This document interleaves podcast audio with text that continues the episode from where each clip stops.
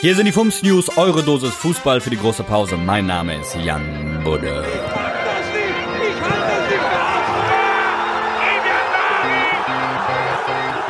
Deutschland, kurzer Aufruf von der Homeoffice Crew von FUMS. Dieses Social Distancing ist doch total simpel, Leute. Immer so viel Abstand zu Mitmenschen halten wie Schalke von der Schale. München, Leon Goretzka und Josua Kimmich gründen die Stiftung WeKickCorona.com und spenden eine Million Euro. Den Link findet ihr in den Shownotes. Fums findet, es wird echt Zeit, dass dieses Virus sich verpisst. Es ist wirklich schlimm, wenn man anfängt, die Bayern großartig zu finden. Deutschland, Borussia München-Gladbach und Mainz 05 verzichten auf Gehalt. Die DFB-Auswahl spendet 2,5 Millionen Euro und viele weitere zeigen sich solidarisch. Oder wie Aki Watzke sagen würde, Wettbewerbsverzerrung.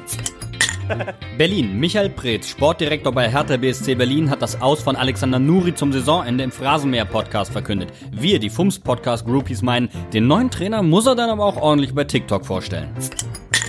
Frankfurt, Jogi Löw mit nachdenklichen Worten auf der DFB-Pressekonferenz. Die Welt würde sich gegen den Menschen wehren. Oder wie Michael Strohmeier, Poet und Philosoph, es bei Fums und Gretsch ausdrückt. Ach, Jogi ist doch nur sauer, jetzt. dass er sich nicht mehr an den Sack packen darf.